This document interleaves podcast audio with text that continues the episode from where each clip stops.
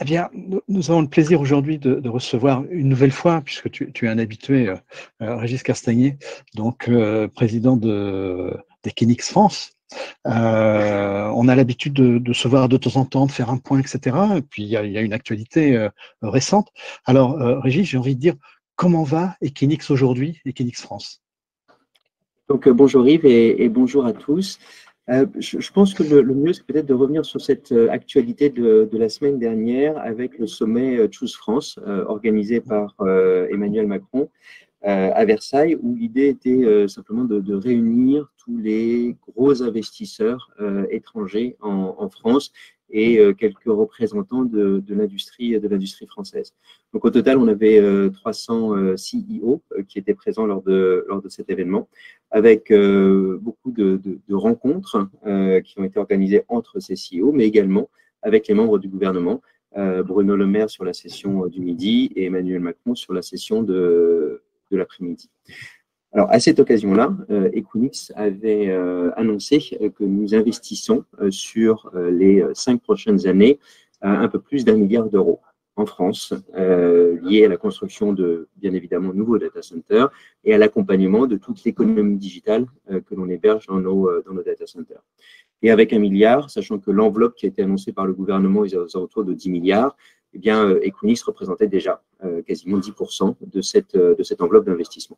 Voilà, donc là, on voit bien le, dynamisme de l'industrie du data center, parce que c'est de l'investissement français, où on fait travailler les entreprises françaises avec des emplois qui sont là aussi des emplois locaux et c'est aussi un des points importants euh, de notre annonce puisque euh, sur les trois prochaines années, on a un plan de, recrutement de 165 personnes euh, que, nous avons, que nous avons annoncé. Donc voilà, cette, notion de data center localisé en France et d'emploi français est un des points importants. Ce qui en ressort peut-être, il y a un thème euh, qui est revenu dans tous les one-to-one qui ont eu lieu, qui est revenu avec Bruno Le Maire le midi, euh, le soir avec Emmanuel Macron, c'est le thème du développement durable. Et, je pense que c'est un, vrai changement. Euh, c'est un sujet qui, comme vous le savez, devient de plus en plus d'actualité, mais qu'il soit aussi prégnant pendant tous les entretiens et dans toutes les conversations, ça montre bien qu'aujourd'hui, il y a cette, cette, prise de conscience et si on regarde du côté de l'informatique d'une manière générale, il y a cette prise de conscience d'un besoin d'une informatique vertueuse. Et dans cette informatique, euh, on se situe comme le socle, en fin de compte, de cette informatique. Eh bien, nous avons aussi un, devoir d'exemplarité. Donc ça, c'était euh, vraiment un sujet qui était euh, important, qui est revenu dans toutes les discussions.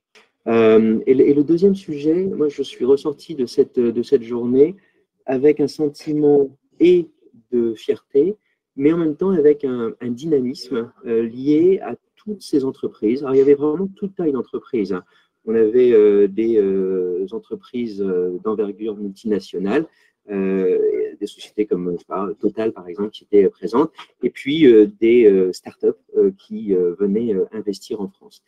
Et, il y avait une espèce de, dynamisme, d'enthousiasme que j'ai trouvé très communicatif, en tout cas, euh, et d'autant plus important que cet enthousiasme, ben, il est supporté par les efforts du gouvernement français.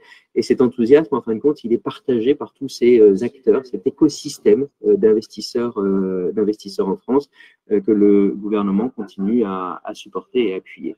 Donc vraiment une, très très belle, une très très belle journée.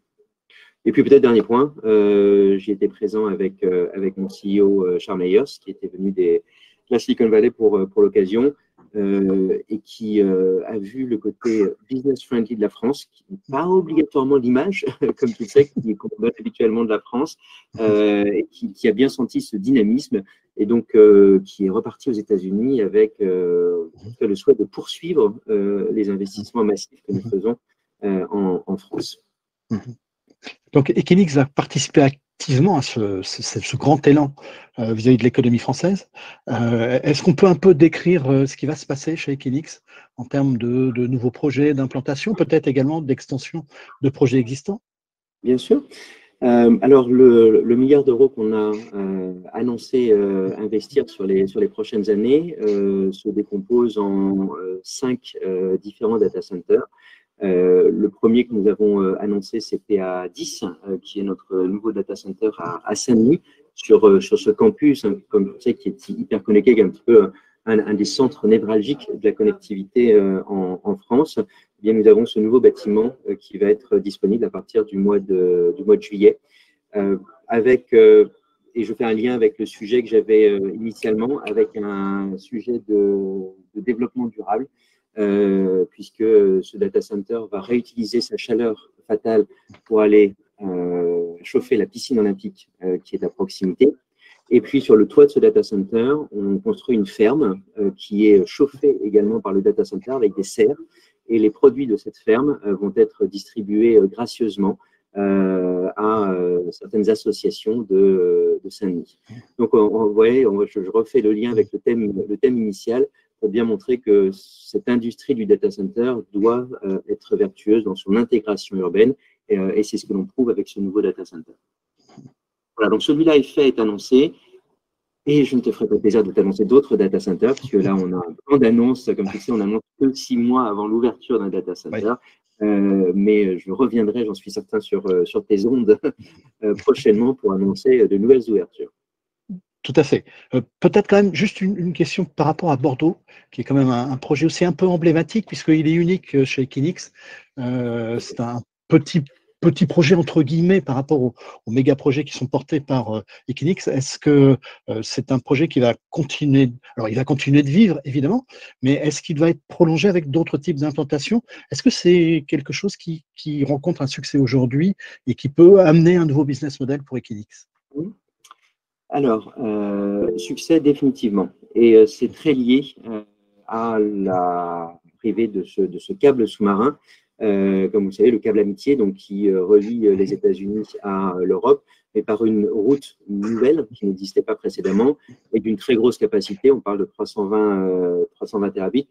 Pour, pour, donner une idée, Marseille est devenu un point névralgique et 320 terabits, c'est un tiers de la capacité qui existe à Marseille et qui là existe sur un grand nombre de câbles.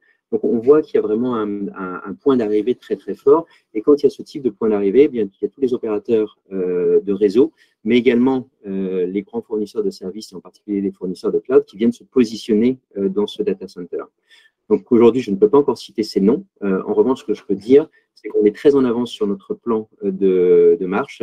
Euh, on court un petit peu euh, derrière le, temps pour, euh, pour implémenter ces, ces, modules le plus, rapidement possible, mais qu'on a déjà aujourd'hui cette masse critique avec les opérateurs télécoms, dont un grand nombre n'était pas présent dans la région bordelaise d'ailleurs, et des opérateurs de cloud, en l'occurrence deux sur les trois grands, on va dire, donc voilà, pour donner une petite ordre d'idée, qui sont, qui sont déjà, déjà chez nous à, à Bordeaux. Donc, on, sent qu'il y a vraiment un dynamisme pour créer un hub d'interconnexion et pour que tout ce trafic, en fin de compte, qui euh, commute entre les États-Unis et, l'Europe, eh bien, puisse euh, désormais passer par euh, Bordeaux et pas uniquement par l'Angleterre ou, l'Irlande.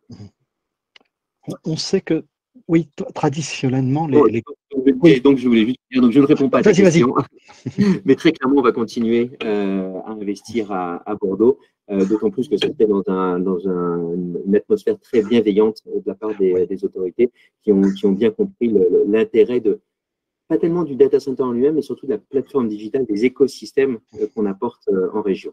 Et, et c'était ta question, euh, c'est la première fois effectivement pour Equinix vient se positionner en région, euh, puisque précédemment nous ne sommes que sur Paris et sur les grandes métropoles internationales.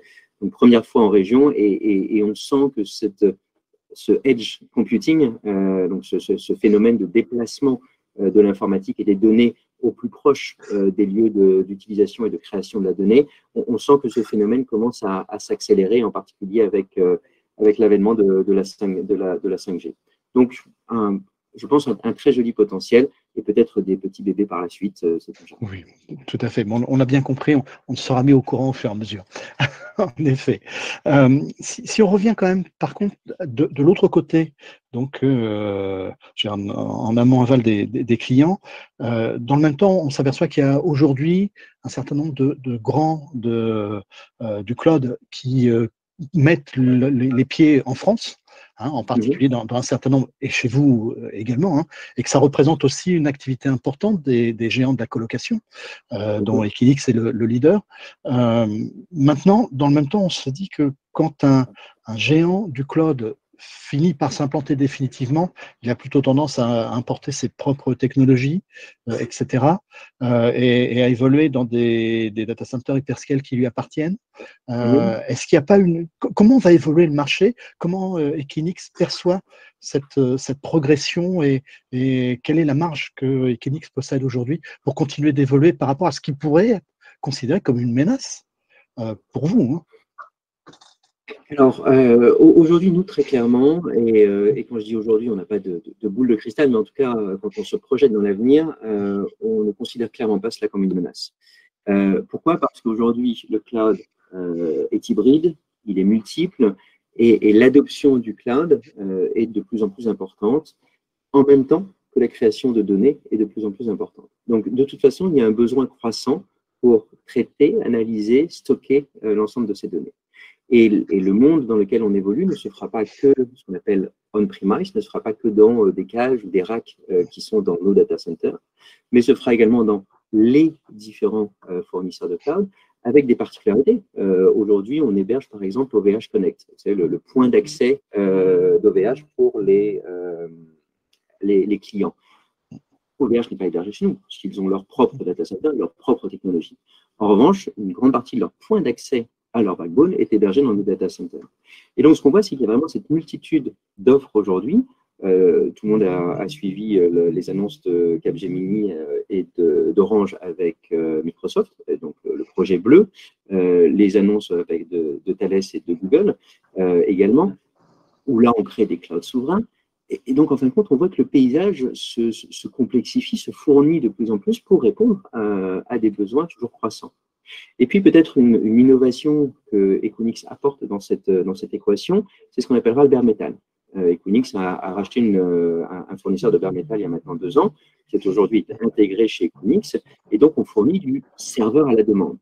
Et on voit de plus en plus dans cette informatique hybride des clients qui ont leur on-prem avec leur informatique, on va dire, historique et statutaire dans leur data center, et des données qu'ils ne veulent pas euh, transférer ailleurs que dans leur data center. Tous leurs fournisseurs de cloud qui vont travailler euh, avec un échange de données entre leur data center et ces fournisseurs de cloud. Et une troisième solution qui est ce data center à la demande, en fin de compte, euh, puisque le, le, bare metal, en fin de compte, est dans nos data centers, opéré avec la même qualité que ce que l'on fait euh, quand on le fait pour un client qui est on-prem, mais permet d'avoir un mode de consommation de type cloud avec des données qui sont souverainement hébergées dans un data center français. Et donc, on, voit cette espèce de, trinôme qui est en train de, se créer aujourd'hui et, qui répond simplement à l'explosion du volume de données et à l'explosion de tous les usages digitaux euh, que l'on voit. Est-ce que c'est une menace? Pour nous, très clairement pas. C'est vraiment une opportunité euh, qui, euh, qui, continue à évoluer sur le marché. Mhm. Alors, une, dernière question, euh, si tu me le permets. tu as évoqué un, plan de recrutement important. c'est quelque chose auquel nous, en tant que Data Center Magazine, nous sommes sensibles parce que c'est un, un, sujet qui touche tous les acteurs du data center. Hein. Ça n'est pas spécifique à Equinix, mais voilà. Est-ce que, en, en, particulier, alors j'aurais deux questions par rapport à cela comment traiter aujourd'hui cette question de recrutement? Parce que c'est une vraie problématique que tout le monde rencontre et on, tout le monde recherche des techniciens et on sait que dès qu'on a des profils qui sortent un petit peu du lot, ils se font euh, euh, bah, chasser hein, euh, très largement. Et je pense que tout, le monde le, subit. Hein. je vois ton sourire, on, se comprend là-dessus. Et, la, deuxième question, c'est par rapport à l'évolution de l'offre euh, d'Equinix, euh, en particulier sur le bar métal, c'est aussi un autre métier. C'est-à-dire qu'il ne s'agit pas seulement maintenant d'offrir une infrastructure data center, mais également d'offrir une infrastructure IT dont vont disposer les clients. Or, ce n'est pas tout à fait le même métier. Est-ce que dans ce volume de recrutement, il va y avoir des évolutions sur les métiers? D'accord. Alors, pour être très franc, je, ne pense pas tant que ça. Euh, pour une raison simple, c'est que le, bare metal, en fin de compte, on fournit du serveur à la demande, mais euh, nos opérateurs de data center font le même métier, que ce soit dans des cages Equinix pour des serveurs qui sont donnés euh, en bare metal, ou que ce soit pour nos clients dans leur cage. Donc, le métier reste le même et on reste toujours à cette couche d'hébergement, on reste toujours cet, cet hôtel à informatique, mais on ne monte pas dans les couches de valeur. Ça, c'est ce que font nos partenaires tous ceux qui sont hébergés chez Equinix et qui vont fournir euh, ce type de, ce type de service. Donc, a priori, pas, pas d'évolution. Maintenant, effectivement, je souriais parce que quand on est le leader du marché et que la qualité de nos employés est très clairement reconnue par nos concurrents et nos clients, effectivement, c'est un véritable sujet. comment on le traite? Tout simplement en donnant envie aux gens de rester dans l'entreprise parce qu'ils y sont bien.